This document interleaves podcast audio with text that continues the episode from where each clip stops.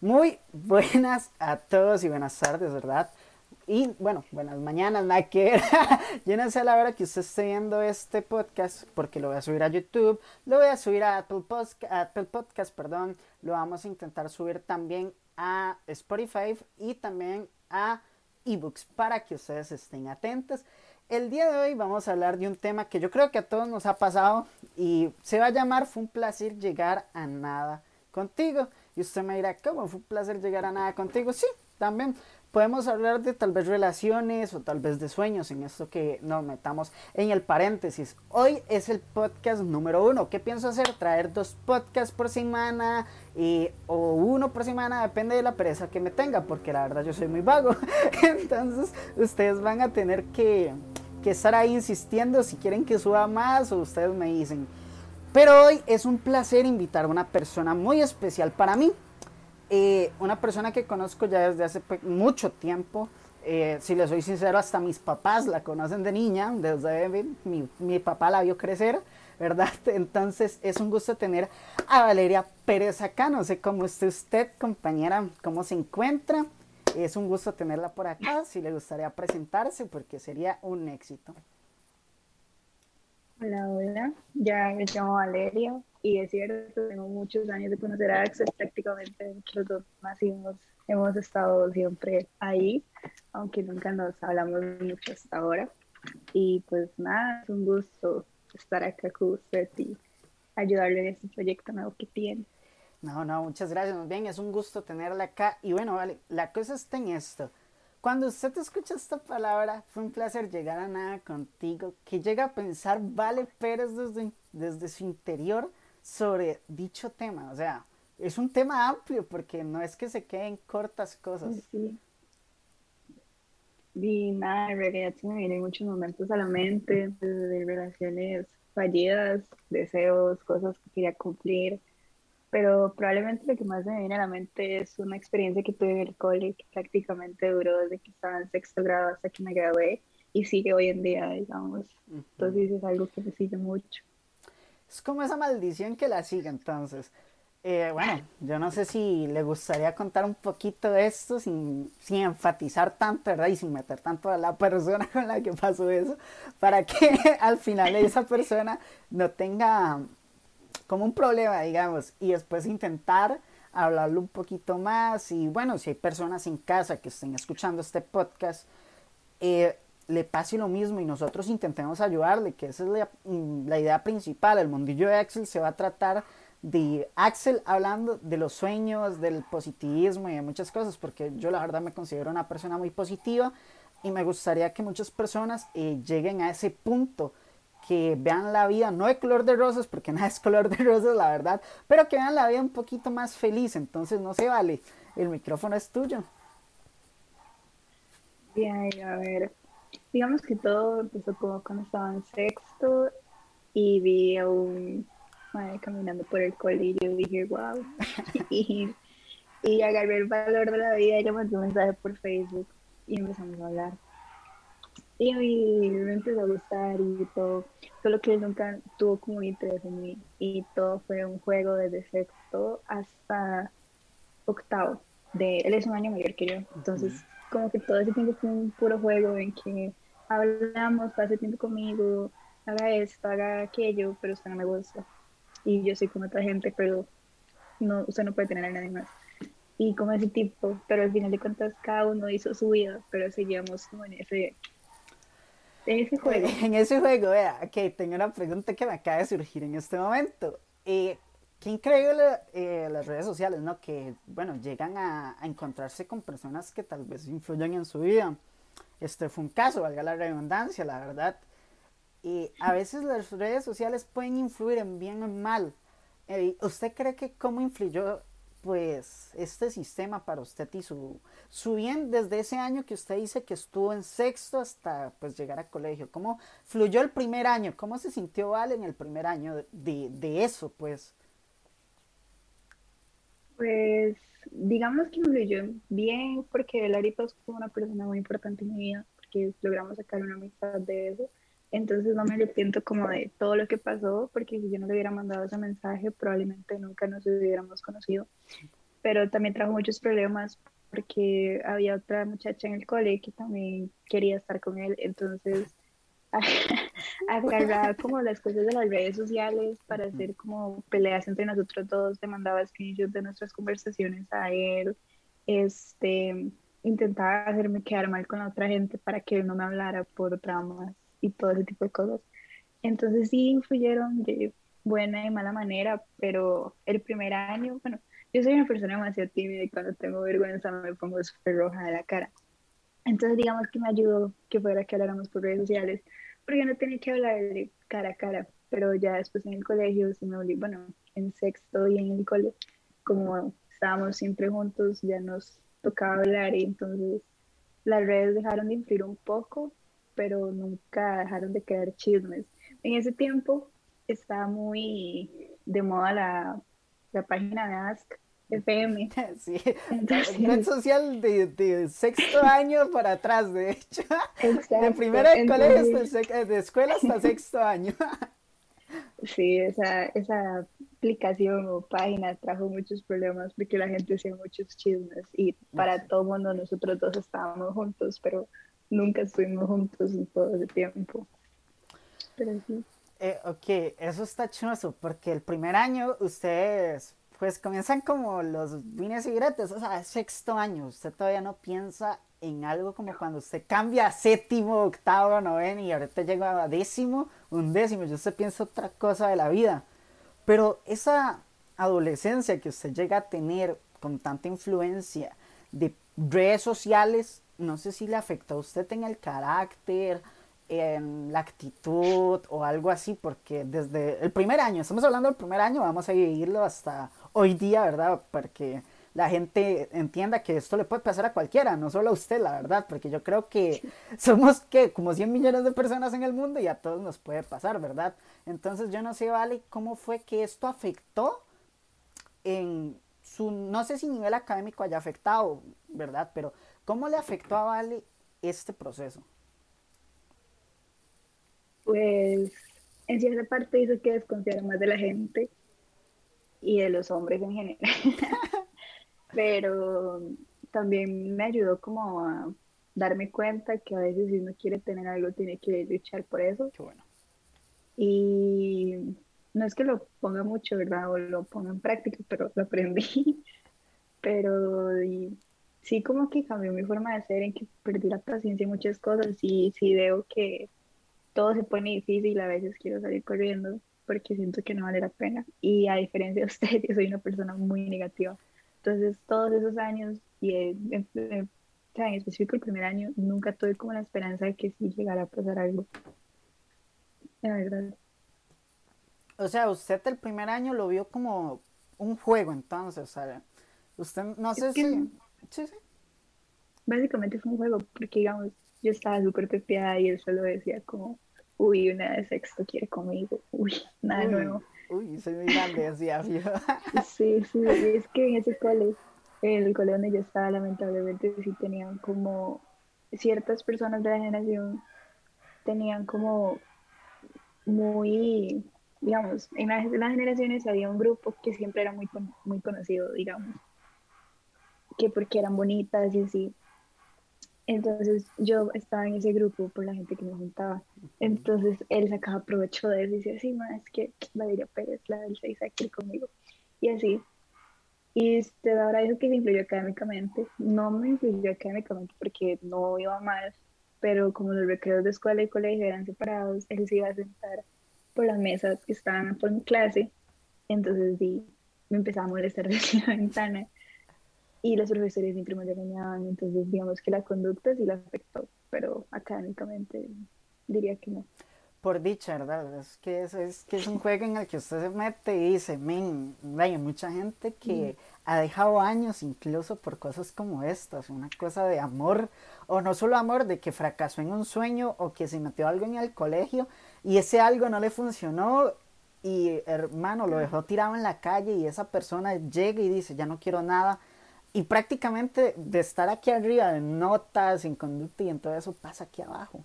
Y es que yo creo que eso, sí, es mucho lo que se pierde, o sea, y es donde usted va escalando en la escala de fue un placer llegar pero al final no fue nada. Y es, por ejemplo, usted llega a un sitio, se, se queda ahí bastante tiempo, pero baja y dice, men, solo fue un tobogán. Yo no sé qué siento, qué sintió usted, no siente, bueno, no sé si sigue sintiendo algo ahorita, ¿verdad? Pero qué, qué sintió usted cuando, cuando esa persona o esas personas que estaban en redes sociales, en colegio, comenzaron a hablar de, de Vale Pérez y su dicha persona, le vamos a poner eh, Juanito99, y de Juanito99, ¿verdad? Comenzaron a especularse cosas, ¿qué, qué siente Valeria y qué, qué nivel llegó a sentirse la toxicidad de las redes sociales en usted? Pues en sexto, digamos que no fue tanto porque yo no le daba como mucha importancia y la gente sabía que nosotros dos hablábamos, pero nada especial, ¿me entiendes? A mí en Ask siempre me decían que todavía le gusta yo, que, que, y yo, como no, ¿quién es? no, obviamente sí, pero Acabo de decir el nombre del maestro. Acabo de decir el... Ahí la vamos a silenciar y vamos a meter un Juanito 99. Eso tranquila, esto se corta. Está bien, es que ya, ya la costumbre. Bueno, pero... el, digamos como que no me afectó mucho el primer año, pero ya cuando yo entré a séptimo, nosotros teníamos dos recreos en el cole. Entonces yo siempre pasaba, bueno, la mayoría del tiempo a veces pasaba un recreo con él. Entonces la gente fue cuando empezó como a especular ay, son algo, ya lo logró, bla, bla. Entonces en Ask, de hecho yo podría buscar las preguntas y enseñárselas donde a él le decían barandeas, como que ya le dio pelota a Pérez y cosas así. Y a mí también me ponían como que ya lo logró y todo eso. Y yo, ay, no, son amigos, ya morir. Pero digamos que más que las redes sociales, como que lo que más influyó fue una persona en general que era amiga mía y amiga de él, que yo le tenía confianza y yo le contaba las cosas y los problemas que yo tenía con él porque pasábamos peleando mucho. Y una vez cometí el error, por eso dice él, que yo le mandé los screenshots a ella para que le diera la conversión y ella se encargó de distribuir los screenshots por el colegio. Entonces me hizo una bronca gigante con él pero al final de cuentas, de las dos, digamos que yo fui la que salí ganando, porque yo fui la que sí logró algo de, pero ella no. No, de hecho, ¿qué, qué cosas? Una cosa lleva a la otra. Una, y parece la Rosa de Guadalupe esto. y una, una supuesta amiga que yo puesto que hoy en día no le habla, ¿verdad? Esta amiga, amiga, vamos a ponerlo entre comillas, llega y con la confianza que usted le tiene, exparse o distribuye las cosas al resto del colegio. Y las especulaciones que tenía el resto del colegio y las redes sociales y todo esto confirman un montón más de cosas. Entonces yo me imagino que el tormento a Vale le llegó. Pues sí, no, digamos, porque la gente nunca decía nada, ni no es como que la gente me dijera cosas a mí, pero solo hubo como el problema de que él se enojó mucho conmigo porque yo no soy el que me compartiendo los screenshots y mi yo, pero es que yo no fui quien los compartió. Pues se sabía que ella se suponía que era mi amiga y que yo tenía la confianza de mandarle eso, o sea, no fue culpa mía, digamos. O sea, sí, ¿no? Pero digamos que, o sea, lo único que me afectó fue como en la pelea con él, porque yo sabía que no había nada entre nosotros y no iba a haber nada. Entonces, lo que dijera el resto del colegio no era lo que más me importaba en ese momento. Sí, yo no, bueno, y es en sexto año, en sexto año pasan muchas cosas, como por ejemplo el baile de grabación. Sí, eso fue en, ¿en qué año fue eso? El sexto, supongo. Digamos, ¿no? ya lo de las fotos, bueno, los screenshots fue en séptimo, ya está. En sexto no pasó mucho así Mucho así como de bronca, pero en sexto año yo puesto que usted fue a su graduación en esa graduación no, el muchacho no le dijo algo, no pasó algo por casualidad. No, él no fue porque él era un año mayor que yo. Ah, no fue. Interesante, interesante. Bueno, ahora saltemos a la etapa de colegio. Ya vimos un poquito eh, esa clase de sexto año en donde se convierte en algo tóxico al principio, ya por, por, por el hate que mete la gente, por los beef y todo eso. ¿Qué sucede en séptimo año? Que que bueno, se dice que se esparcen las imágenes y todo eso. ¿Eso fue ya terminando el séptimo año o comenzando el séptimo año? fue como a mitad de año. A mitad de año. Digamos, al principio todo estaba normal, entonces nosotros pasamos que alguno que te creo. Ah, y también él anduvo con mi mejor amiga como por dos meses. Bueno, mi mejor amiga de ahorita, en ese entonces yo no era la, la muchacha. Pero sí, eso fue un pichazo que me llevé. No tanto por ella, porque ella y yo no éramos amigas en ese entonces, pero me sorprendió mucho porque siempre decía que nunca le interesaba una relación con nadie. O sea, y tampoco fue como que fueron parejas, sino como que ligaron, hablaron, como lo quieran llamar. Digamos que en ese, o sea, en el séptimo y octavo yo también hablé con otra gente y estuve con otra gente. Digamos, yo no dejé como que mi crush por el mind decidiera todo lo demás de mi vida entonces, séptimo fue algo así como somos amigos, todavía estás de crush, pero llevamos chill, somos amigos, eso no tiene por qué importar, porque al final nos llevamos bien. Entonces, sí, pasábamos como recreo juntos, hablábamos todo chill. Yo era súper amiga de los amigos de Mae. Nos llevamos demasiado bien todos. Eh, pasó lo de la discusión esa. Y nos estuvimos como meses sin hablarnos y como siempre pasaba, yo le puse un mensaje para disculparme, seguimos hablando. O sea, sí, desde sexto grado nosotros podríamos decir que hablábamos siempre, todos los días, así, ya excepto por ese tiempo que nos dejamos de hablar y por otras cosas que pasaron más adelante. Ok, en séptimo año fue como esas, esa etapa de transición en la que usted dice, no vale, yo voy a pensar bien las cosas, voy a meditarlo y bueno, suceden lo que sucede, las fotos, esas cosas. Y usted mentalmente en séptimo año, di, es un cambio muy brusco porque di, estar de primero de, de, de escuela a ir a segundo de escuela, o sea, secundaria, es otro cambio. Que, di usted, ¿cuántos años tenía? 13, supongo, ¿no? 14, creo que es. 13. 13 años, imagínese. Esa vale chiquitita, vamos a decirle así. La vale chiquitita no, no se llega a afectar anímicamente. O sea, no decía, a mí no quiero ir al colegio, no quiero hacer estas cosas o así.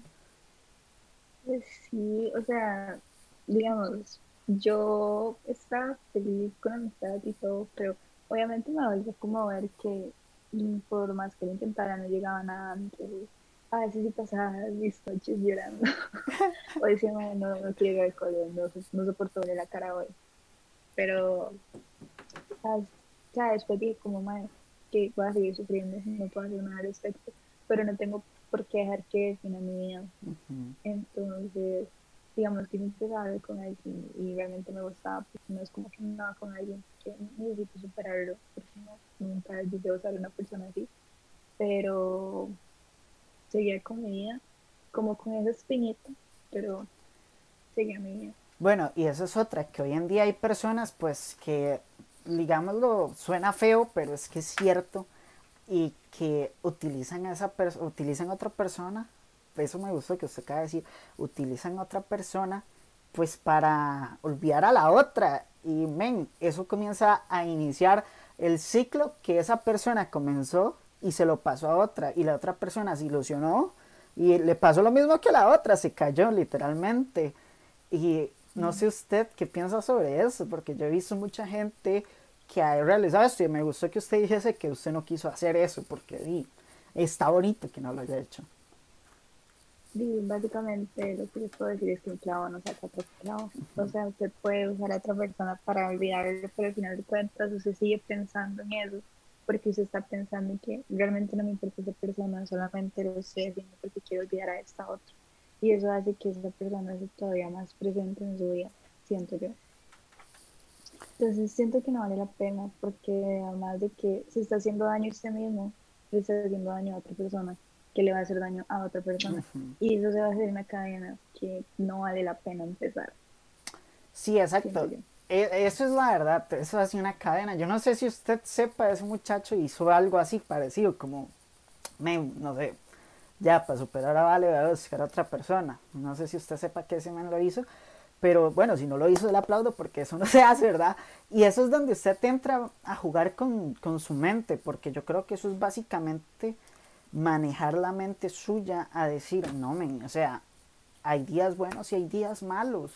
eh, la tormenta nunca dura para siempre, la tormenta llueve y llueve y sí, pasarán días lloviendo, pero el fin de semana va a salir un arco iris, la verdad. No sé si usted piensa o cree que, que la Vale chiquitita de ese tiempo tenía mayor fuerza mental que la de hoy en día o más bien era al revés. Yo diría que al revés. Es que, digamos, yo en sexto, séptimo y octavo estaba muy segura de que de parte no había ningún tipo de sentimientos que no fuera solo amistad. Entonces, yo decidí como que, punto, sigo con mi vida, hago otras cosas, pero igual me afectaba muchísimo. Ahora, digamos que no, eh, nunca he tenido una situación parecida de que duren tantos años, pero hace un tiempo estaba hablando con alguien que yo dije, wow, madre, esto es mi persona, y simplemente desapareció en mi vida, y, y X, la gente va y viene, no tengo por qué echarme a morir. Antes, estando en séptimo, me hubiera echado a morir, hubiera llorado todos los días de mi vida, pero ya no, no vale la pena, o sea, no va a ser la primera y la última persona que entra en mi vida, supongo.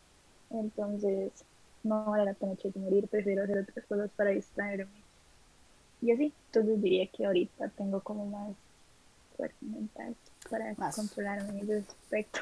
Sí, sí, no, bueno, por lo menos creer y saber esto de que usted dice, men, me pasó lo mismo, pero menos tiempo, no me voy a echar a morir porque di, la vida continúa, eh, las patatas crecen, las manzanas se caen del árbol y vuelven a crecer más manzanas, ¿no? Pero eh, bueno, y la fuerza mental, eso está muy bien, pero en séptimo año yo creo que eso sí pega, porque, o sea, usted viene conociendo el mundo, es séptimo año, ya, ya usted está en la universidad, ¿verdad? Que estudia administración de empresas, si no me equivoco, una futura administradora, vean la situación, ya sabe administrar los sentimientos, ustedes también tienen que ser iguales, ¿verdad? Entonces usted es donde llega y choca con usted misma y no sé si en ese tipo de relación que usted está hablando con el tipo B, le vamos a decir tipo B al segundo que usted me acaba de contar, y el tipo A, usted siente que ambas se conectan en tipo de historia, que ambos eran un poco tóxicos, realizaban, no sé, el ghosting, por ejemplo, o algo así, no sé si usted correlaciona estas cosas y decir, men, se parece muchísimo a la primera, no sé si esto me vaya a pasar otra vez. Ah, no, digamos, yo diría que con la relación con Juanito. Con Juanito 99. Este, ajá, fue tóxica, pero bueno, era una amistad tóxica, pero como que ninguno de los dos dejaba ir esa amistad porque en sí era bonita. Pero digamos, yo lo que sí puedo decir es que de sexto octavo, todo lo que pasó, él no, él nunca hizo como nada a propósito para lastimarme, digamos, la que se lastimaba sola era yo por las ilusiones de falsas esperanzas, digamos. Pero él, o sea, tiene momentos que sí, porque no es como que me acuerdo del día a día, pero nunca hizo nada como para lastimarme a propósito. Y el tipo B, que fue el año pasado básicamente, no me lo esperaba, o sea, sí era muy diferente, en todo sentido. Entonces, no puedo decir que me lo esperaba, pero a la vez sí, porque el maestro es como que muy rarito y solo me importa jugar Rainbow y yo aquí y Rainbow allá, ¿verdad? Entonces, bueno, de hecho yo creo que se acuerda de toda la situación que yo le llamé a usted. Sí, sí. él simplemente desapareció, a los meses me escribió y me dijo que perdón y me explicó la situación de por qué desapareció y volvió a desaparecer. Entonces, no, siento que son personas que valga la pena como recordar los sentidos de mal. Entonces, no, no, no tienen relación ninguno de los dos. No tenían relación. Eh, ok, entonces usted cree que, no sé cómo explicar esta situación, usted cree que, que a la hora de pensar en un hombre, usted tiene uno ideal, o sea, decir, men, esto es lo que quiero, o usted, que sea Diosito y que sea la vida lo que me mande lo que sea. Yo voy a ver si me armo las, las balas y, y comienzo a volar balazos. O sea, no sé si usted piense eso, de que di, voy a buscarlo o que venga. Y qué tipo sería, qué ideal sería en su mente. Decir, yo tengo tal planeado esto y esto y esto. No sé si usted esté pensando en ese futuro o directamente no lo piensa. Pues, digamos que sea lo que Dios quiera, digamos. Físicamente no tengo como un ideal. Sí me gusta como el pelo ocho los ojos claros, pero eso no me, no me estresa que no. Pero como persona, lo único que pido es como que respete mis gustos, me dé mi espacio y sea alguien respetuoso y así. Pero que mucho contra todo eso.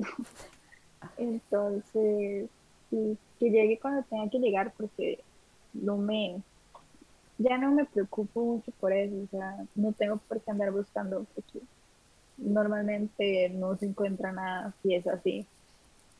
Entonces, y no puedo decir como que estoy buscando a alguien que se parezca a él, la verdad, tampoco. Ok, eso sí está interesante. Ahora, pasemos ya página de séptimo año. Ya hablamos séptimo año, vamos dos añitos, vea qué bien. se está entrelazando esto, se está cocinando porque nos está dando para hablar y esto está bonito, es un tema interesante porque dime, yo no sé si sin ese trayecto de séptimo octavo no solo tuvo pensamientos con esa persona, sino en algún sueño en esta edad de que usted dijo, men, no logré eso, porque si le soy sincero, hasta yo lo he pasado de que llegó a hacer tal cosa y me ilusionó a tope, pero así a full power. Y cuando no sucede, yo me achanto horrible. O sea, eso es feo. Decir, men, me está, bien, me está yendo bien en este sueño, estoy subiendo bien en este sueño.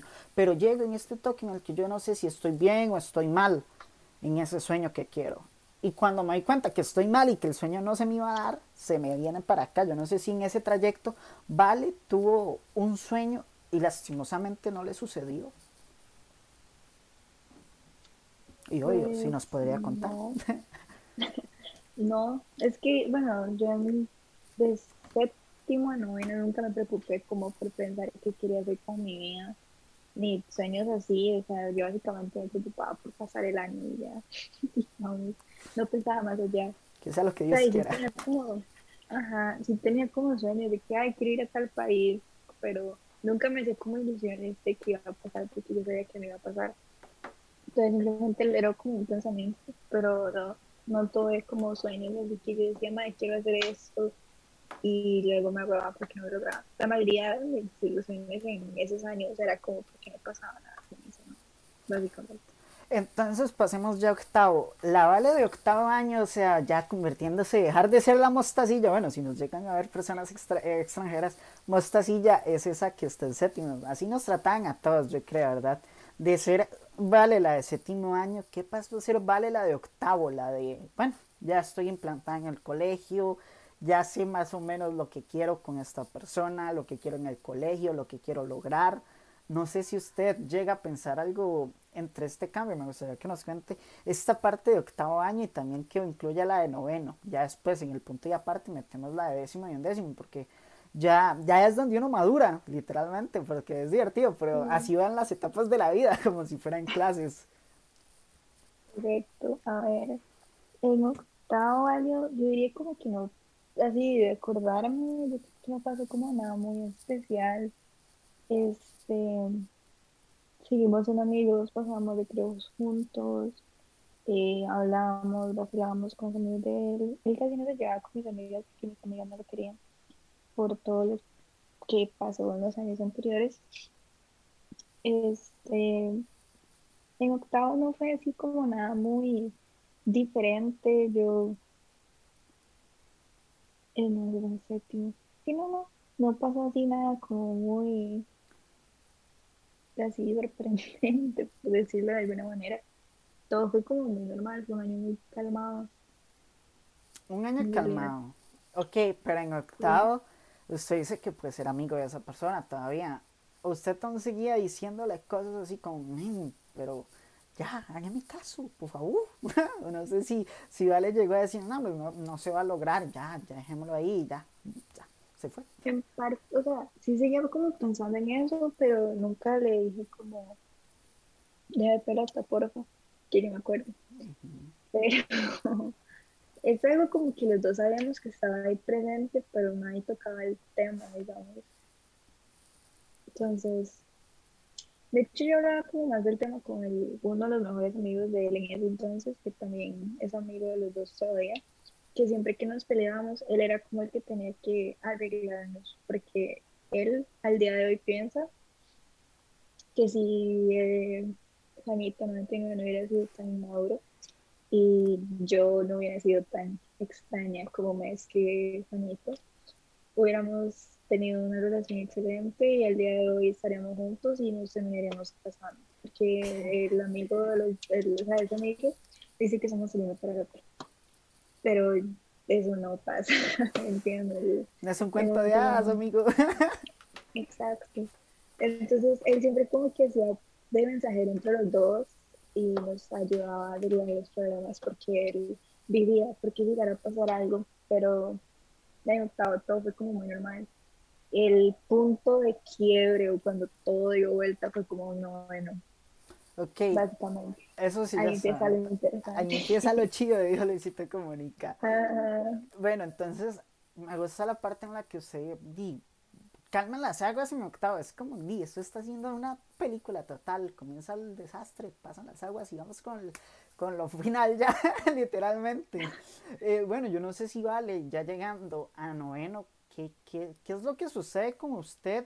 Y usted comienza a experimentar cambios mentales, cambios de decir, men, ya, o sea, yo sé lo que me merezco, yo sé lo que no me merezco, yo sé lo que tengo que hacer, yo sé lo que no tengo que hacer.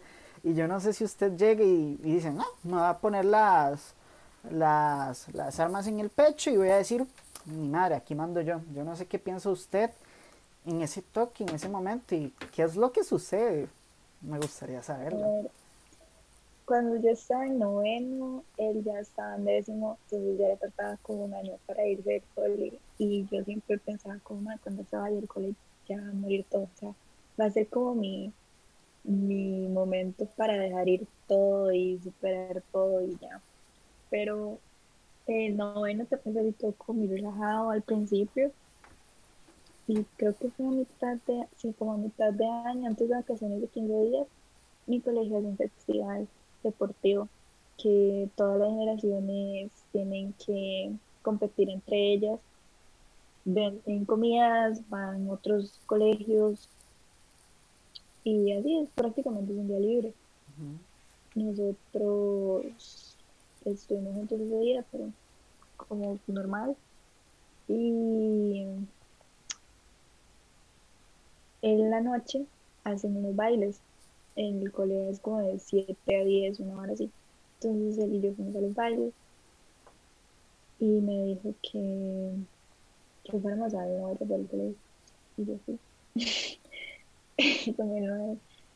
y estábamos sentados como en un tobogán que en el colegio. Y él me dio un beso y yo me quedé así. Oh my goodness. Después de tantos años. Oh, oh lo logré, oh my god, dice. Ajá, exacto, eso fue lo que yo pensé. Pero como que eso pasó y yo me dije como, ¿qué está pasando? Entonces, después, después de eso seguimos hablando y ya como que no empezamos a andar, pero estábamos como más juntos, como en un tipo de relación que más que amistad, digamos. Amigos con derecho, por decirlo así. Sí, digamos así. Eso fue como todo noveno. Todo, y se acabó eso, ¿verdad? Se acabó como ese juego. Entre, pero sigue siendo juego, pero como que en décimo, o fue también noveno, no fue en décimo. Este, yo en décimo, como que seguíamos en eso, pero, pero como un poco más serio. Y, yo como que quería volverla algo, o sea, que fuera como serio realmente, ¿me entiendes? No solo, o sea, como ponerle una etiqueta, por decirlo así. Pero siempre dije que no estaba preparado, la, la, la, la, la, es que aquí, es. Y siempre yo, bueno, yo me tenía que quedar tarde en el colegio, entonces él se queda conmigo. Y ahí hablábamos y, así. Él siempre me hizo mucha compañía, eso sí, se lo agradezco bastante. Se queda en el colegio conmigo hasta las 4 o 5 hasta que me traen a recoger. Entonces, sí, pasamos hablando y muchas cosas. Pero ya yo estaba como harta de que él no quisiera dar ese paso. Entonces, eso trajo una discusión. Y yo salí un día en el condominio donde vivía y estaba con mis amigos. Y ya yo estaba harta y yo le dije por mensaje, bro, ya yo le puedo decir, o sea, ya, es demasiado. Sigamos siendo amigos, pero ya yo no puedo seguir en esta manera, en este juego. Y yo, ya, ¿verdad? Dejamos las cosas. Ese mismo día que yo lo dejamos las cosas, mis amigos en el condominio quisieron jugar botellito o era toleto, no me acuerdo. Y yo jugué, y nada me detenía, ¿me entiendes? Y me, me, me tocó darle un beso a un amigo nada serio, ¿no? un periquito, nada de otro mundo. El maestro, el Juanito, seguimos hablando. Y un día bueno, volvimos como a estar en esa hora, ¿verdad? Porque débil siempre, ¿verdad? En ese. Y un día nos peleamos en el colegio cuando nos quedamos tarde, porque yo le conté a él lo que había pasado ese día, de que yo le había dado un beso a otro maestro. Entonces me dijo, es que usted me dio esto, usted es una infiel. Y yo, madre, ya nosotros no éramos nada, y nunca fuimos nada. Y entonces empezó una discusión. Y ese día él llegó y me dijo, ¿sabes qué? Le voy a hacer, si quieres que sea sincero, le voy a hacer totalmente sincero. ¿Se acuerda que en no bueno que le di un beso? Yo no quería darle un beso a usted, simplemente quería apretar con alguien y yo sabía que usted no me iba a decir que no y entonces era la opción más fácil. y yo, a mí, se lo juro, todo se me cayó, o sea, ese día yo me morí, literalmente, o sea, no sé, el madre lo dijo con toda la intención de lastimarme porque sabía que se me iba a matar, o sea, él sabía. Y digamos que la discusión terminó en el enojado y yo llorando. o sea, desde el colegio y Después nos arreglamos, como siempre, siempre nos terminamos arreglando. Pero ya no, no, como que ese jueguito de somos algo, pero no, este, terminó. Y no, no me acuerdo por qué razón había sido, ah, ya me acuerdo. Todo estaba como muy raro entre nosotros. Y un día yo estaba hablando con mi madre. Bueno, él siempre me ha dicho que yo soy muy extraña y que soy una persona que es muy difícil de querer proyectos muchos cambios de moda. Una vez siempre me quedó con eso, no era cuestión. Pero no me acuerdo que porque estábamos discutiendo que el mae llegó y me dijo que yo tenía que entender que los amigos de él solo me hablaban a mí por no me acuerdo qué, pero que realmente no eran mis amigos. Una hora así como que me diera cuenta de que yo no les importaba. Algo así me dijo. No me acuerdo muy bien qué fue el mensaje, pero algo así. Y yo dije, no, ya estoy harta, o sea, usted es un imbécil, ya no soporto más. Y nosotros no. Eh, cuando él se iba a grabar, habíamos dicho como una promesa, porque para una de las medios muy importantes estábamos una promesa de que aunque él se grabara, íbamos a seguir siendo amigos. Que íbamos a seguir siendo amigos. Pero y, él, yo le dije al padre que ya no soportaba, o sea, que ya no aguantaba, era demasiado modelo. Y nos vamos a hablar yo entré a quinto y estuvimos como seis meses sin hablarnos. Uy, un récord. Te yo tenía fue una libertad increíble, digamos. El maestro no hace falta porque ya hablábamos todos los días, ¿me entiendes? Y yo le quería un montón. Pero y fue lo mejor porque logré como superar mis sentimientos y estar en paz como conmigo misma, saber que no me tenía que estar preocupando, pasar peleando cada dos días por la misma estupidez. Entonces, quinto, mi, bueno, mi quinto año fue como muy relajado por esos seis meses. Eh, ahí pasó otra situación que también fue lo mismo, un placer llegar a nada como este, como otra madre. Pero eso sí fue totalmente culpa, culpa de nada, porque no es un imbécil, pero no, no es el tema. Ay, otro día la más dos imbécil, dice. pero eh, un festival en un festival también, igual es el deportivo de noveno, pero eh, a final de año, ya como dos meses antes de que nos grabáramos nosotros, yo no iba a ir al festival porque el cual me queda muy largo, me queda más de 45 minutos. Pero cuando yo estaba hablando con el otro man, el otro man me pidió que fuera. Y yo le dije, bueno, de por si en la noche puedo salir a comer con mis amigos. Me dije que sí. Cuando yo llegué al colegio, el man me mandó un mensaje diciéndome que no me puedo llegar a festival. Pero yo estaba, no importa. Cuando yo estaba ahí, el man llegó con otra abuela. Lolazo. a mí ya dije, ¿qué hago con mis hombres? No por qué. Entonces yo me fui porque me así porque estaba harta de todo. O sea, los festivales de la de que me trae. Y ese día del festival, yo, yo me sentía súper mal, ya obviamente me sentí súper mal porque el buró siempre me decía como, sí, nada más mi tiempo, no sé qué, y me digo, cuatro vida, déjame como otra. Increíble, o sea, con la vida que llegó, la de Bogotá y fue como otra. Imagínense, o sea, no sé siempre decir. Pero ese día, cuando ya los bailes estaban terminando, yo volví a ver hacia la entrada del gimnasio y ahí estaba completamente nuevo. Y teníamos demasiados inviernos, prácticamente un año. Y yo estaba sorprendida, o sea, yo dije, oh, Dios, era lo que más quería, pero yo fui a saludar a, al amigo de nosotros dos que siempre estuvo como en medio de todo. Ignoré completamente la existencia del maestro. o sea, este es un tema que no puedo tratar ahorita. Y yo me acuerdo que ya al final de la noche yo salí caminando con una de amigas y el maestro estaba ahí y yo lo volví a ver y el maestro me volvió a ver Espera, espera, ¿puedes repetir esa parte? Porque verás que se pegó entonces para meter edición. Ah. que yo salí de la puerta del gimnasio y el bro estaba ahí afuera. Entonces yo lo volví a ver y él me volvió a ver, pero yo quité la mirada y seguí caminando como no puedo lidiar con usted. Y mi mejor amiga me paró y me dice, hey, se la acaban de comer con la mirada. Decidiendo que una vez me quedo viendo cuando me estoy caminando. Atrapada. Sí, sí. Pero igual no podía lidiar con eso. Entonces jalé y una de mis ex mejores amigas fue y se le cagó al mae con el que yo iba a ir al festival desde un principio. Y, y esa noche fue un completo gasto.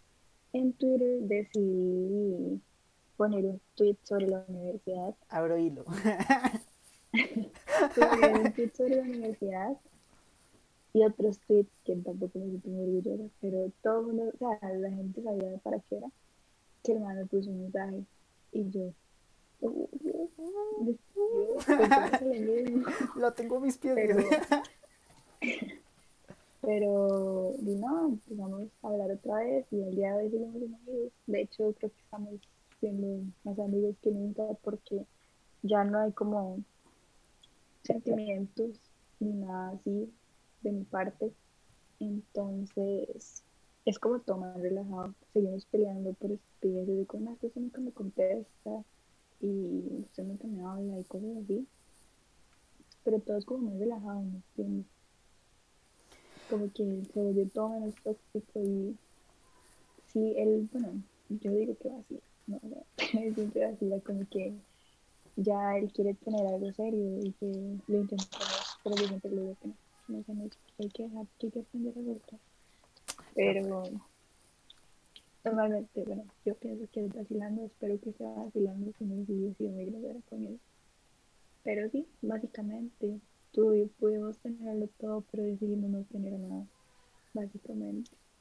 No, sí, de hecho, a veces hay que aprender a soltar, ¿verdad? Porque di, a veces es un, un pensamiento lo puede usted abogar bastante y de hecho, yo no sé en este proceso que usted ya está aprendiendo a soltar, ya usted está sanando, ya vale, se está recomponiendo de décimo en décimo.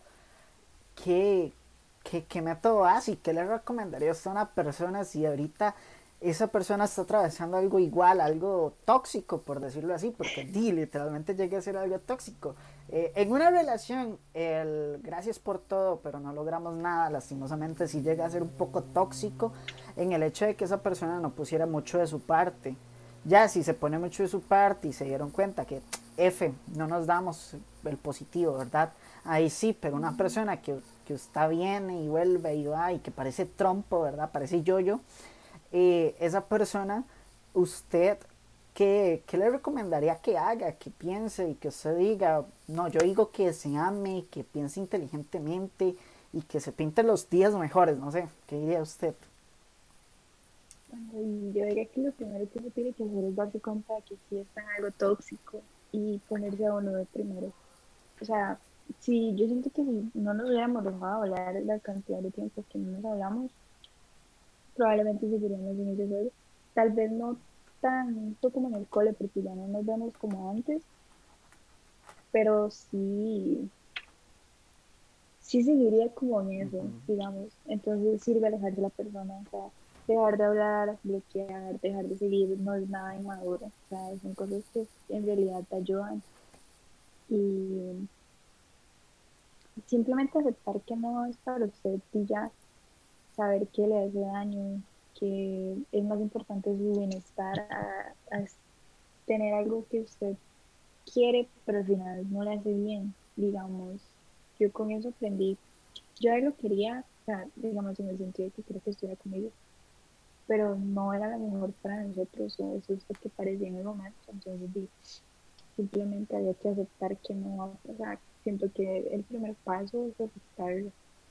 Y al final de cuentas puede salir algo bueno, porque nosotros dos solamente panes, nos tenemos confianza, podemos salir y disfrutamos de estar el uno con el otro. Y, o sea, en mi caso, yo siento que al final de cuentas uno nunca termina de superar a la persona. Y siempre queda como con esa pregunta de que, qué hubiera pasado si en realidad estuviéramos enamorados de la gente. O sea, ese amigo que nos decía que somos el uno para el otro y que estaríamos en una relación increíble, tendrá razón, o simplemente ve lo que quiere ver, porque al final de cuentas los únicos que conocemos bien lo que está pasando somos él y yo, y en el caso de las otras personas solamente son dos personas los que saben bien. Pero, no sé, o sea, en mi caso no terminó como tan mal, porque terminamos siendo buenos amigos. Eso es lo bueno. Pero... Que hay una amistad, por lo menos. Sí, pero sí, diría que el primer paso es aceptarlo. O sea, yo tengo otra historia increíble de eso, gracias por, bueno, el tema es que no terminó para nada bien. Y al día de hoy puedo decir como que no lo he terminado de aceptar porque nunca tuve como una explicación de por qué se dio así. Y es una explicación que nunca voy a tener. Entonces, en ese caso, digamos, que simplemente todo desaparece de puchado y usted no entiende por qué, intentar probablemente, si se fue de su vida es porque realmente no tenía que estar para usted en ningún aspecto. Entonces, eh, eh con eso y aceptar. Eso es cierto, a veces di las cosas desaparecen por una u otra razón que di, usted acaba de decirlo, de, yo no sé, pero y también existe la palabra hubiera, aunque lo hubiera nunca existe porque no pasa, pero si existe la palabra de que, men, ¿y qué tal si hubiese salido eso bien? ¿Sería yo hoy feliz o tal vez realmente estaría atacada en pánico hoy en día? Estaría eh, pecando en mi corazón diciendo, men, ¿qué hago aquí metida? ¿Qué estoy haciendo aquí metida o metido? Porque no solo a las mujeres le pasa, también le pasa a hombres. Eh, ¿qué, ¿qué, haría usted, verdad? Eso es el tema. Eh, a veces uno piensa que encuentra el amor de su vida, pero lastimosamente no es ni el amor de su vida ni para toda la vida, simplemente es una lección, yo no sé qué, llega a aprender Vale en este proceso de, puña, ven, que como un corazón todo escupido, pero aprendí tal cosa, me quedo con esto, la próxima vez voy a hacer esto mejor, la próxima vez, vez perdón, pienso esto. ¿Qué llega a decir Vale en ese momento? Pues hay un libro que leí cuando estaba en todo eso, como en octavo, noveno, que se llama Uno siempre cambia el amor de su vida por otro amor o por otra vida.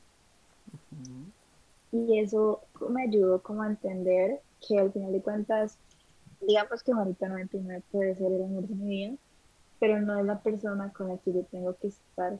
Entonces,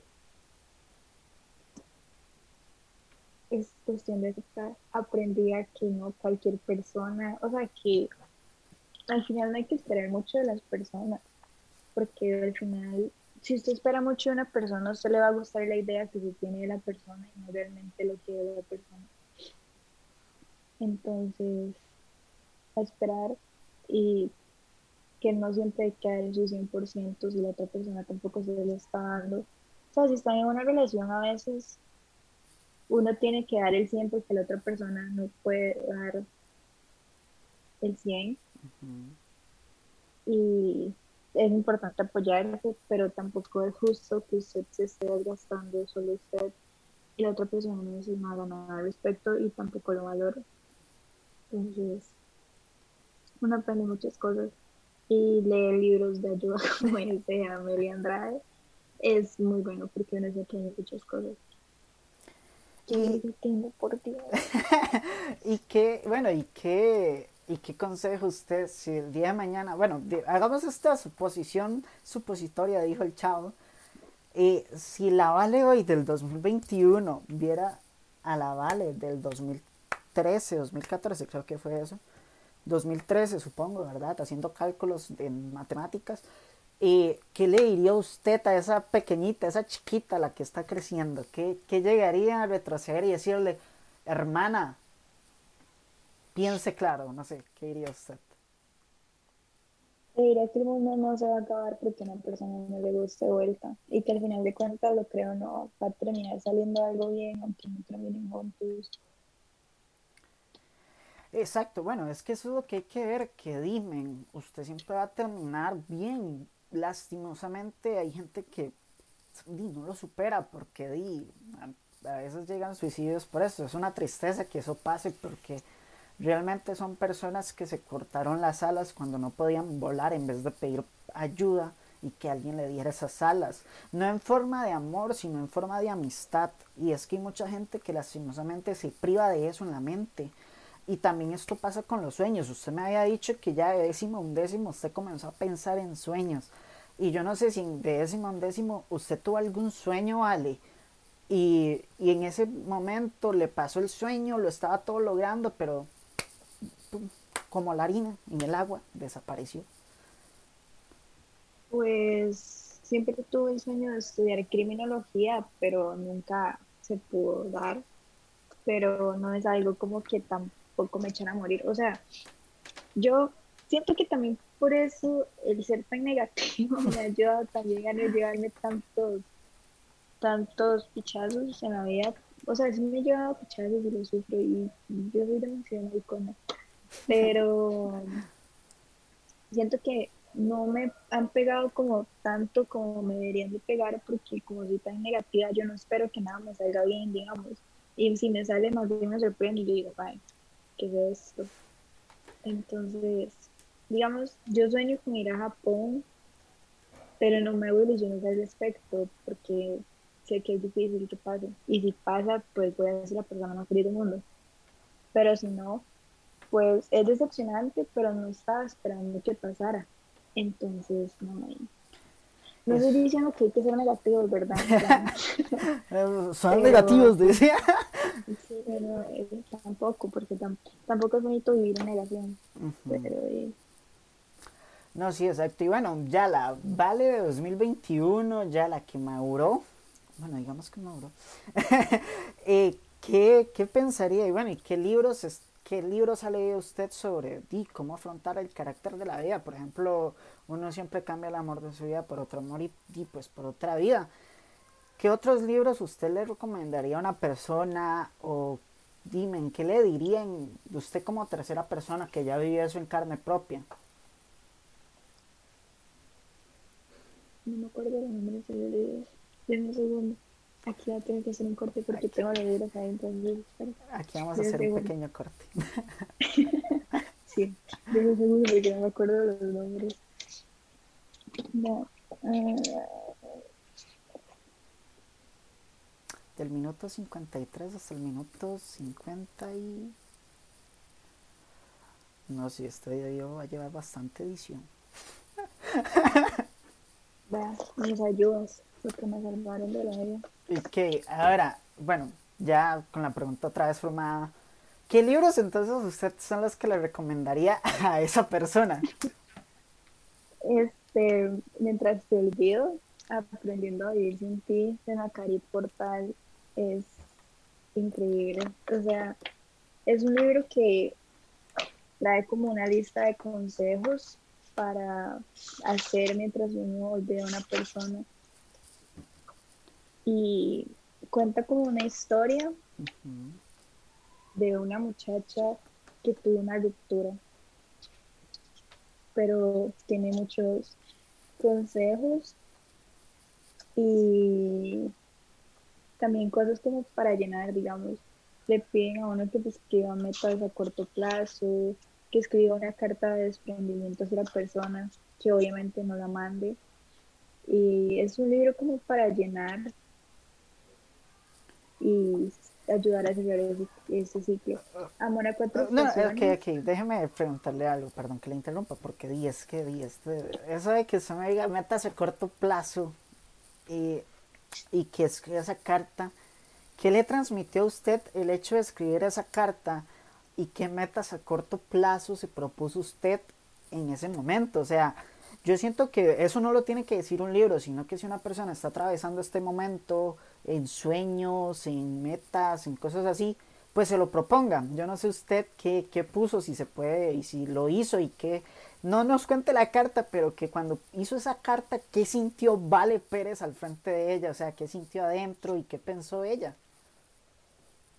Pues, y no diría que me sentí mejor, o sea, en parte sí, porque uno saca muchos sentimientos escribiéndola, pero de hecho la volví, entonces no tengo ni idea de qué decía. Sé que la escribí porque se ven las letras, pero no me acuerdo como mucho, la verdad, no me acuerdo en qué momento lo hice, sería mentirle, pero si hay otras ocasiones en mi vida que he escrito cartas y las quemo, o quemo fotos como para dejar ir la cólera porque no puedo quemar a la persona. no puedo quemar a la persona. La mejor parte del video.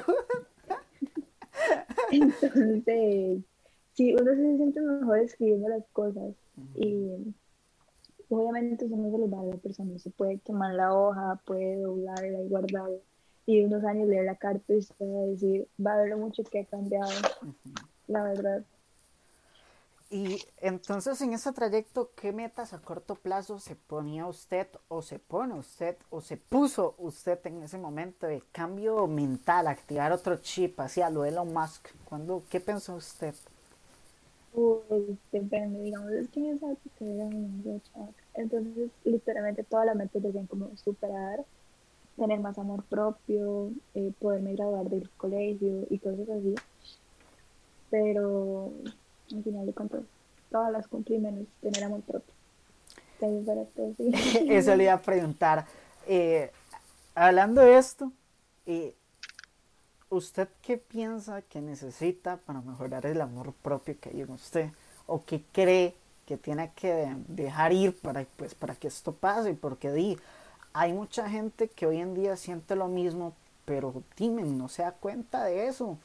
Y di, yo soy una persona que, men, yo no sé, yo no es que me crea la última chupada del mango, pero yo la verdad tengo bastante amor propio y bastante ego, pero ego del bueno, ¿ah? no que ando pisoteando a todo el mundo. Y yo el trabajo que he hecho es, bueno, mi punto de vista y mi recomendación que le doy a las personas es que, min, uno no se preocupe tanto de los estereotipos, porque, día, como a esta sociedad, el día de mañana, o sea, puede andar un moco en la boca que si le dice algo a alguien, pues lo va a demandar. Entonces yo digo que usted debería de comenzar a pensar que di, si una silla es rectangular, pues se hizo rectangular para que yo me siente en ella. Si mi corazón se hizo eh, de forma brusca, es para que yo lo ablande y trabaje en, bruscamente en lo que quiero lograr, en mis sueños, en mi amor propio, por ejemplo. Eh, esa forma de que si es cuadrado el mundo, yo tengo que hacerme circular para poder alcanzar no, es que si el mundo es cuadrado, yo me tengo que adaptar a formar parte de ese mundo cuadrado. O sea, no cambiar mi yo, sino que agarrar el cuadrado y pegarlo. No me importa que no encaje. Sí, no encaja porque no todo encaja en esta vida. Usted ha fallado muchas veces la contraseña de su computadora o su teléfono, yo apuesto. Entonces yo creo que para hacer esto, usted necesita encajar con usted mismo para después no encajar con el mundo, sino acoplarse al mundo. Y inventar algo en su mente. Yo no sé si Vale Pérez siente, Valeria Pérez, vamos a decirlo así, siente que, que usted necesita mejorar este punto y cómo o qué estaría haciendo o qué haría o qué va a hacer o qué está haciendo para cambiarlo. A ver, el tema, el tema del amor creo que es delicado, pero este, yo sé que tengo que tener amor propio, pero siempre que intento tener amor propio algo pasa que me echo para atrás, digamos, en el colegio era imposible, o sea, siempre había, se hacían comentarios y todo. Y es que yo siento que yo no soy como nada especialmente, o sea, hay pinches de gente que es como yo. Y, o sea, eso no es malo, pero eso, simplemente el tapa del amor propio no es algo que se me da mucho. Y sí, o sea, yo entiendo que uno, que uno tiene que tenerlo, pero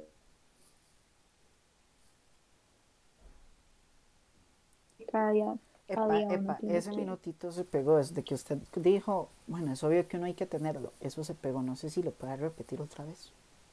No me acuerdo de qué.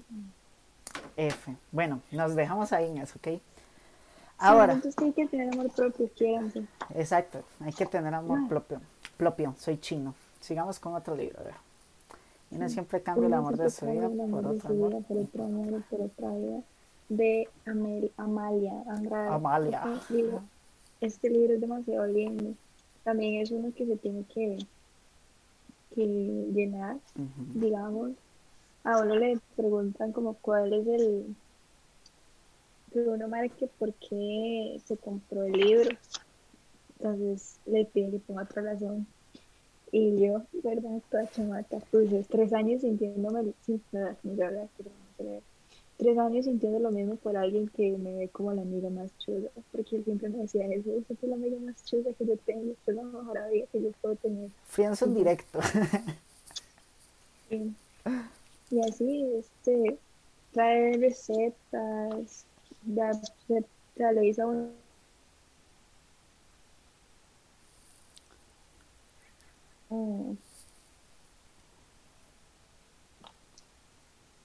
Qué triste leer todo eso que escribí aquí. Pero, pero sí, o sea, en realidad, este libro fue el que más me ayudó porque sí trae como unos consejos, digamos. Trae muchas cosas que uno lo hacen como entrar en, en retrospectiva de la situación. Y en realidad el título no está muy lejos de lo de que, o sea, pensar que uno siempre va a quedar con el amor de su vida es un poco de película. Ese es el problema, que di, hemos llegado a, a creer que se nos murió, vale. E- Ese es el problema, que hemos llegado a creer que, que todo es como una película, como La Bella y el, y el hombre este, el bestia, no me acuerdo, y la bestia. La Bella y la Bestia, o sea que, ay, es mi bestia, yo lo voy a formar y yo lo voy a convertir. No, la vida no es así. La Se vida... absolutamente todo lo que dijo. No, no, o sea, bueno, a mí no se me pegó así que lo voy a repetir. No, o sea, la vida no es así, la vida es de, de llegar a tener felicidad. No es que usted va a agarrar a una persona y va a agarrar al Brian de la esquina y lo va a moldear. No, o sea, la vida no es así, no es como un cuento de hadas.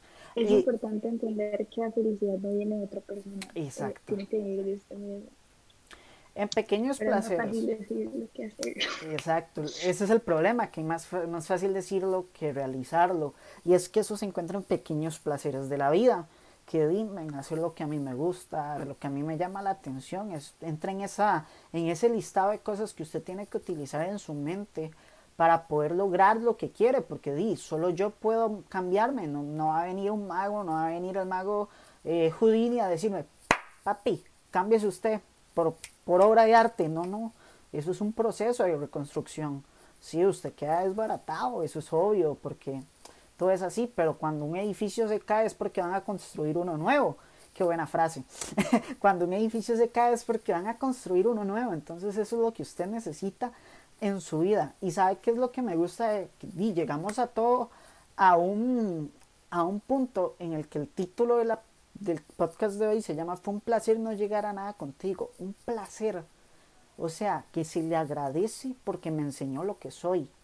Y usted lo está demostrando, ¿vale? No sé si otras personas tienen que ver esto. Yo no sé usted qué agradecería de esta persona o de estas personas que han pasado en su vida y le han hecho estas cosas y usted ha aprendido. Yo no sé qué les diría usted o qué haría o qué pensaría de esas personas. A ver. Um, a Juanito 99. Y en realidad tengo como mucho que agradecerle porque a pesar de que comí muchísima basura por culpa de él, aunque él no lo acepta porque dice que y le agradezco porque al final de cuentas siempre estuvo como ahí, o sea, era la única persona que se quedaba tarde conmigo para acompañarme, que pasaba detrás conmigo, que sí me hacía enojar, me hacía sacar demasiadas canas, que es demasiado insoportable, pero al final de cuentas siempre estaba ahí cuando yo lo necesitaba. Y también estaba ahí para mis estupideces. Entonces, a ver si tengo como mucho que agradecerle. Aunque, bueno, últimamente piensa que ya no me interesa porque no le contesto los mensajes, pero eso es en general, no solo es. Pero sí, sí tengo mucho que agradecerle y sí lo aprecio bastante a pesar de todo lo que pasó. De hecho, yo creo que es como por eso que le tengo tanto aprecio, porque me demostró que aunque hayan, hayan pasado tantas cosas malas y a la vez buenas, uno puede seguir teniendo una amistad bonita. Al que le dije antes del festival, que llegó foto y no tengo nada que agradecerle, solo hizo perder el tiempo, es un débil. O sea, lo único que le pido es una explicación, literalmente solo necesito que me explique ya. Pero no va a pasar porque también entonces, él creo que no tengo nada que agradecer, solo que me demostró que no tengo que creer siempre lo que me dicen, que al final de cuentas lo que importa son las acciones, las palabras son solo dos palabras. Y cuando estaba mi época de presidente en colegio, me acuerdo que leí una frase que decía que las palabras se las lleva el viento, las acciones ni una tormenta. Ahora sí, esas frases tontas, ¿verdad? Pero al final de cuentas tiene razón. Las palabras son solo palabras que se van ya. Bueno, sí, de hecho, y nada es para siempre, o sea, el café se enfría, el cigarrillo de los que fuman lo llegan a apagar, lo llegan a tirar, todo esto, o sea, no, pero es que esa es una buena frase, si usted la ve, y es que es cierto, tienen su contexto, sí, son muy, muy, muy depresivas, Lil Peep 2013, 2014, ¿verdad? Pero, men, tienen su contexto real, porque di, yo no sé cómo Vale llega a aprender de sí misma a soltar lo que la amarraba. Bueno, sí podemos decir a soltar lo que la amarraba. Yo no sé cómo usted llega a manejar eso, porque a día de hoy hay personas que se van a edades de 25, 26, 24 años y no lo han logrado. Y usted que tiene 19, bueno, sí, va para 19, ¿verdad? Eh, ya lo está logrando. Yo no sé qué, qué hizo usted o qué pensó usted y que en el punto de inflexión de esa depresión, por decirlo así, ¿qué llega a decirse vale a sí mismo? Pues que se sorprende que lo haya logrado porque siempre viví pensando de que más nunca va a yo.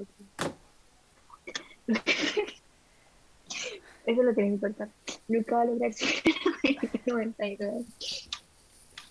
Y, o sea, dicho y hecho, fue, tal vez no fue fácil, pero al final de cuentas uno siempre lo logra. Para alguna gente lleva más tiempo. Y para otros no, para otros puede esperar una semana. Y de hecho con ese mal todos mis amigos de compañeros de generación sabían cómo la situación, porque de hecho hace unos días una amiga me escribió preguntándome por Juanito 99 porque que habíamos salido.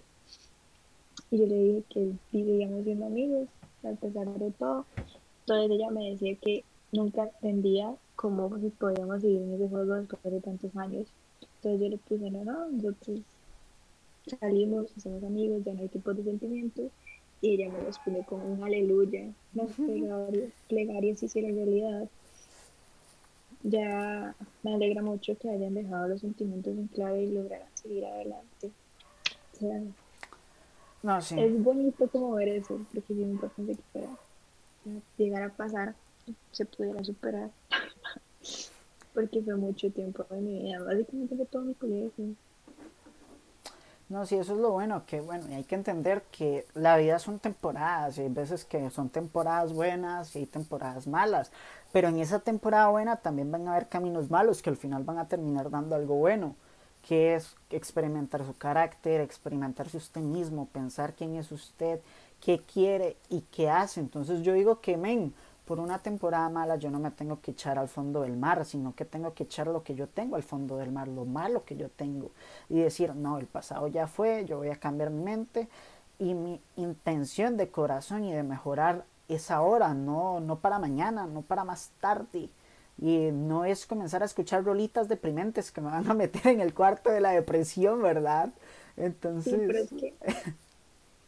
digamos que es importante también afrontar los sentimientos. si usted los empieza a guardar y guardar y guardar y guardar, al final va a llegar a un punto en el que va a explotar y va a ser peor para usted. Entonces, si usted se siente mal, llore, llore todo lo que tenga que ver.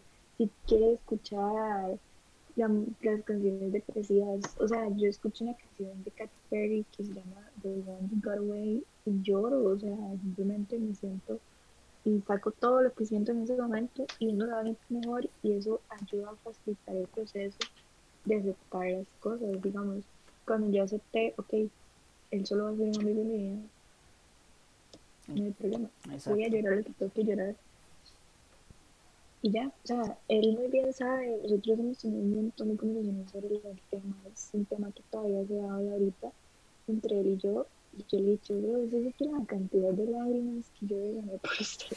No podía ser todo un océano, te lo juro. Todo un océano. Con mis lágrimas revió el mar muerto. Literal, o sea, literalmente, digamos. Pero sí, son situaciones que siento que tienen que pasar, porque gracias a todo eso ya no me voy de jupa, como dicen acá, ya no me voy de jupa tan rápido. Aprendí que al final de cuentas es un proceso como dicen en México, ya no sea como gorda en tobogán.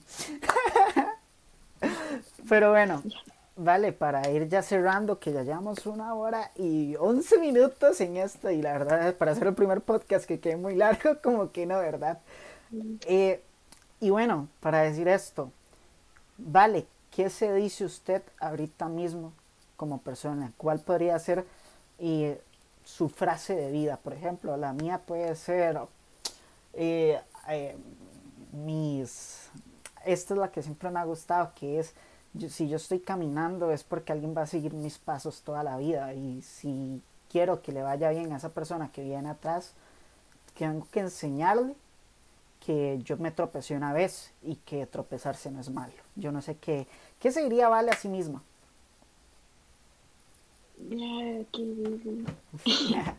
Digamos como que yo nunca he pensado en, una frase que escriba mía o que me, me no sé, me haga, es como esa que usted dice, pero sí puedo pensar como en una canción que eh, tengo varias canciones, pero digamos que la canción que más me motiva como a seguir adelante es la de Blue de BTS, que literalmente dice la vida sigue que yo sé que realmente gente no le gusta el K-pop, pero en realidad la canción tiene como un mensaje súper lindo y en especial una frase que dice que no quiero dañar las cosas o no quiero arruinarlas, porque al final de cuentas la vida sigue. Entonces, creo que sería eso, que la vida sigue. No, y vea? Y qué, qué casualidad que sea de K-pop, porque bueno, el K-pop es de una cultura muy, muy adentro de Corea y los coreanos siempre se dedican a hacer las cosas perfectas. La mayoría de suicidios en el mundo suceden en, en Corea, perdón. Y bueno, Corea y Japón. Corea y Japón se dividen entre... En la cultura asiática. Sí, en la cultura asiática es donde más se divide la, la, población perdón, de suicidios. Y qué bonito escuchar de una persona que, que toda la vida se acostumbraba a ser perfeccionista, porque así se pasa en esos países que se acostumbra a ser perfeccionista, que la perfección es un estereotipo de la gente la perfección no existe. Si yo hago las cosas bien y me siento conmigo mismo, eso es lo perfecto, no lo que la gente me diga. Yo digo que lo perfecto es lo que yo creo que está bien. No es que todo lo que hago, no es que voy a llegar a matar a un compa y digo que está bien, no, no, no es que es eso, ¿verdad? Pero si yo hago algo, digo, men, me siento orgulloso de lo que acabo de hacer, esta presentación que acabo de hacer me hace sentirme orgulloso, es porque está perfecto en usted. Entonces es de hora de quitarse esos estereotipos. Pero bueno, no, no se vale si quieras decir algo más para ir despidiendo esta excelente tarde, noche, literalmente, que, que hemos pasado hoy. Sí, pues nada, que la vida sigue y que hay que tener amor propio. Y al final de cuentas, las cosas siempre se pueden terminar superando. Dure un año, dure diez, al final de cuentas, está bien. Exacto. No es el fin del mundo. No es el fin del mundo, exacto. Fin del mundo, Phil. Qué bonito, Axel hablando. No es el fin del mundo, exacto. Pero bueno, vale, muchas gracias por estar acá. No sé cómo se la pasó, qué sintió, qué sentiría. Yo me divertí, la verdad. Yo no sé si usted sí se divirtió, la verdad. Fue bonito estar aquí. Y bueno, la, la idea es que las personas al escuchar este podcast y no digan, min, voy a cambiar mi mente, no digan, voy a luchar por cambiar mi mente. No somos robots, no tenemos un chip en la mente para hacerlo. Eso es obvio. Entonces yo creo que el cambio está en usted y no está en nadie más. Eh, bueno, vale, eh, para despedirnos vamos a decir las redes sociales, que la mía, para el que no sepa, en Twitter salgo como uno humano más, o sea, un humano más, pero con un uno, ¿verdad? Y en Instagram salgo como axel.torres.03, ¿verdad? Pero como van a ver ahorita me lo voy a cambiar por este que dice el mundo o el mundillo de Axel. Por si quieren seguirme, también pueden seguir en redes sociales al equipo al que yo pertenezco, el creador de contenidos Assassins esports en Instagram. Así va a salir. Aquí voy a poner un cuadrito por esta zona de, del video para que ustedes vean la página del Instagram. Por aquí voy a poner el mío y también el Twitter. Y no se vale si desea, pues usted decir sus redes sociales también para ponerlas en una esquinita aquí arriba. Sería un gusto. mi Instagram es Valete25 y mi Twitter es Pérez Valfe. No, muy complicado. y bueno, ya saben, pueden seguirme en Apple Podcasts, en Spotify, en eBooks y por la calle si desean también. Eh, bueno, y en YouTube que sale el mundillo de Axel. Eso sería todo y muchas gracias, Vale, por estar aquí. La quiero un montón y muchas gracias. Y muchas gracias a todas las personas pues, que nos vayan a escuchar en el primer podcast que tenemos para el día de hoy. El viernes pienso traer uno importante, ojalá queden con intriga, es de un eh, caster profesional de la, de la élite Rainbow Six de Ubisoft y ya estamos planeando todo. Ya saben, los espero otra vez acá y pueden comentar que es para todos esto y compártaselo hasta su primo si quiere. Eso sería todo y no sé si quiere decir algo mandar un saludo, vale, pero corazoncito coreano que no, ni me salió, pero ahí estaría, Dios los acompañe. Eso sería todo. Hasta luego.